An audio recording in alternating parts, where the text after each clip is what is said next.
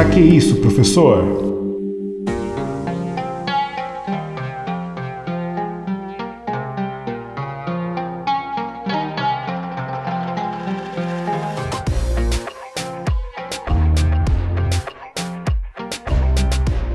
Olá, eu sou o professor William Souza e sejam bem-vindos a mais um episódio do podcast.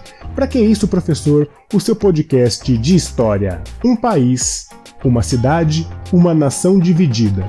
Um muro quase impossível de se quebrar. É uma das maiores relíquias da Segunda Guerra Mundial. Por muitos anos, parentes e amigos foram separados, mas 28 anos depois, terminou. A queda do Muro de Berlim representa muitas coisas, mas a mais importante é a unificação da Alemanha e o prenúncio do fim da Guerra Fria. Mas para que possamos entender como tudo isso aconteceu, vamos chamar o Recapitula.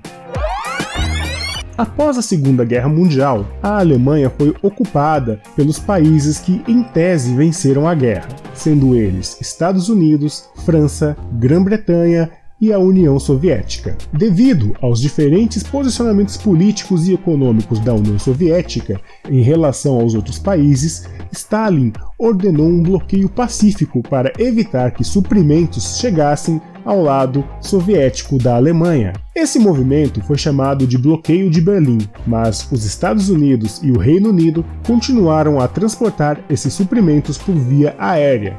Com medo do avanço da União Soviética, os aliados criaram a República Federal da Alemanha em 23 de 5 de 1949 e a União Soviética, no mesmo ano, criou a República Democrática Alemã, que mais tarde ficou conhecida como Alemanha Oriental.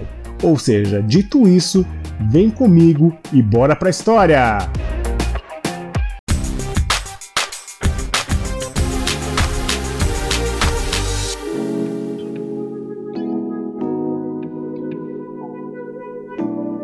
Com 155 quilômetros de extensão, o muro era defendido com grades, arame farpado e vigiado por guardas e cães. A ordem era atirar para matar quem tentasse atravessá-lo. Cerca de 118 pessoas morreram ao tentar fazer essa travessia, mas outras tantas conseguiram chegar ao lado ocidental da Alemanha, superando todas as barreiras. O muro foi construído através de um acordo e foi erguido em 13 de 8 de 1961. Esse muro se tornou o símbolo máximo da Guerra Fria. Presidentes americanos como Kennedy e Ronald Reagan tentaram convencer diversas vezes os líderes soviéticos com a derrubada do muro, mas somente no governo de Mikhail Gorbachev nos anos 80, quando ele quis dar uma abertura maior para a URSS, isso foi visto como um sinal para a queda do muro. Mas por que motivo haviam fugas? O nível de desenvolvimento era muito diferente entre os dois lados da Alemanha, e como o lado ocidental era mais aberto e moderno, houve fuga de médicos, professores e outros profissionais, pois a Alemanha Oriental tinha um governo extremamente autoritário que não dava liberdade ao seu povo. E além disso, havia uma forte recessão econômica. A fuga em massa das pessoas para o outro lado resultou na construção do muro para tentar barrar esse movimento. Tudo isso foi tratado no mais absoluto sigilo,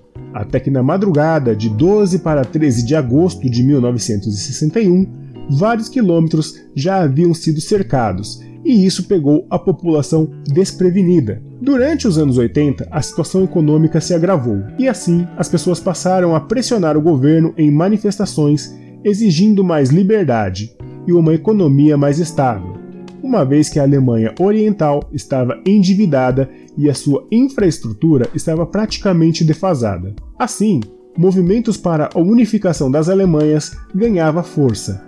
Com a Hungria abrindo as suas fronteiras, muitas pessoas fugiam até esse país e depois se encaminhavam para a Áustria, onde de lá solicitavam asilo para a Alemanha Ocidental. Ainda durante os anos 80, alemães orientais podiam visitar o lado ocidental, mas para isso deveriam apresentar uma extensa documentação e pagar taxas. No dia 8 de novembro de 1989, foi sugerido a abertura das fronteiras com a Alemanha Ocidental. No dia seguinte, numa entrevista na TV, sendo vista por milhares de pessoas, porta-voz alemão, extremamente perdido ao ser questionado sobre a abertura das fronteiras, disse que elas seriam abertas de forma imediata. A população local foi aos postos de passagem e exigiam atravessar.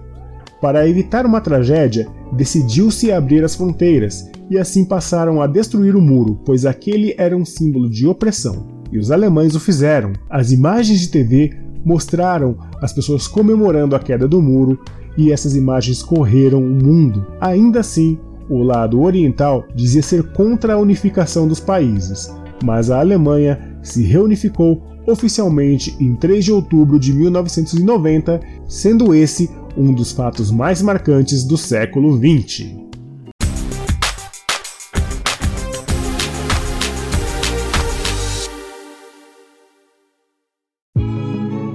Essa história causa ainda muita revolta e muita vergonha na historiografia mundial. Mas a gente vivia aí o auge da Guerra Fria, é, do mundo bipolar, né, com um bloco econômico liderado pelos Estados Unidos e outro pela União Soviética. Então, esses conflitos mesmo que eles não fossem físicos, eles eram velados. Então um não queria se misturar com o outro. Então por isso que houve nessa necessidade de erguer o muro. Primeiro, a questão ideológica e segundo, foi a outra questão que profissionais da educação, de tecnologia, de outras áreas estavam fugindo do lado oriental para o lado ocidental.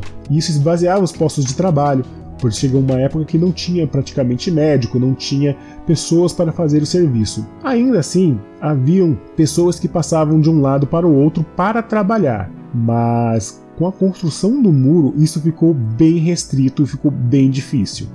Então, parentes e pessoas que tinham amigos ou qualquer outro tipo de laço de parentesco passaram a não ver mais os amigos, né? A, a travessia das fronteiras ficou muito difícil. Mas aí, como eu disse para vocês, né? Quando foi é, comentado sobre a possibilidade da abertura das fronteiras, o porta-voz alemão ele falou que elas seriam abertas imediatamente.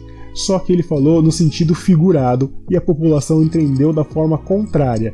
Então, a partir daí, as pessoas começaram a ir para os postos de fronteira onde elas começaram a exigir é, a travessia de um lado para o outro. E temendo que isso acabasse numa tragédia ainda maior e manchasse né, a reputação da União Soviética, os soviéticos eles liberaram a travessia. E aí a partir disso as pessoas começaram a quebrar o muro, pois aquilo era um símbolo de opressão. E para honrar a memória de várias pessoas que morreram tentando atravessar o muro, as pessoas acabavam quebrando aquele muro. Ainda hoje, passado muito tempo da queda do Muro de Berlim e da unificação da Alemanha, ocidental e oriental, eles têm grandes diferenças. Enquanto o lado ocidental ele é um lado que é extremamente tecnológico, que a taxa de desemprego é baixa, no lado oriental ainda existem os resquícios dessa divisão, onde a, as cidades lá são menos desenvolvidas e tem até um certo preconceito. Os alemães orientais eles se sentem é, eles se sentem discriminados quando eles falam que são desse lado da Alemanha. Né? Então eles falam que é difícil arranjar emprego, tem uma série de questões que ainda não foram resolvidas. A gente vê que o muro lhe caiu, mas algumas questões ainda estão intrincadas dentro das pessoas. Bom, como eu disse para vocês também, a Alemanha ela se reunificou oficialmente em 3 de outubro de 1990, mas alguns países da Europa não gostariam que isso ocorresse, principalmente França e Grã-Bretanha. Por quê? Porque a Alemanha sendo unificada novamente, ela voltaria a figurar como um país muito forte economicamente, com investimento em empresas e em tecnologia. Então, a quem interessava manter a Alemanha dividida? É uma questão, fica aí para vocês. Então, a Alemanha viveu esse período de 28 anos dividida entre esses dois estados, entre duas ideologias políticas. E chegou até a acontecer um caso bem bizarro na Copa do Mundo de 1974, quando a Alemanha enfrentou a Alemanha Oriental em jogo válido pela Copa do Mundo. Né? E isso é muito bizarro, é muito engraçado de se pensar. Né? O muro caiu, o país está reunificado e hoje a Alemanha é um dos países mais ricos do mundo, é uma superpotência.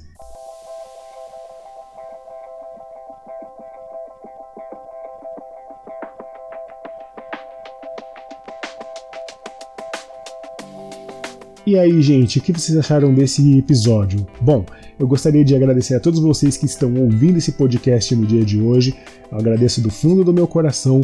Quem quiser mandar mensagem, manda mensagem no e-mail souzawilliam1983@gmail.com. souzawilliam1983@gmail.com, tudo bem? Eu fico aguardando as mensagens de vocês. Eu também quero agradecer mais uma vez por vocês estarem juntos comigo nesse um ano de podcast. A gente comemorou um ano no dia 15 de 7 de 2021 e eu estou muito feliz por essa iniciativa e a minha proposta é de sempre melhorar, de sempre estar buscando o melhor áudio, a melhor edição e a melhor qualidade para vocês, tudo bem? Então eu agradeço de coração quem acompanha o projeto, quem curte, quem compartilha e quem dá um feedback sobre tudo que acontece, tudo bem? Eu sou muito grato e que esse primeiro ano seja o primeiro de vários e vários e vários que vão acontecer, com toda certeza. Então é isso, um grande abraço para todos vocês, até a próxima, falou, tchau, tchau!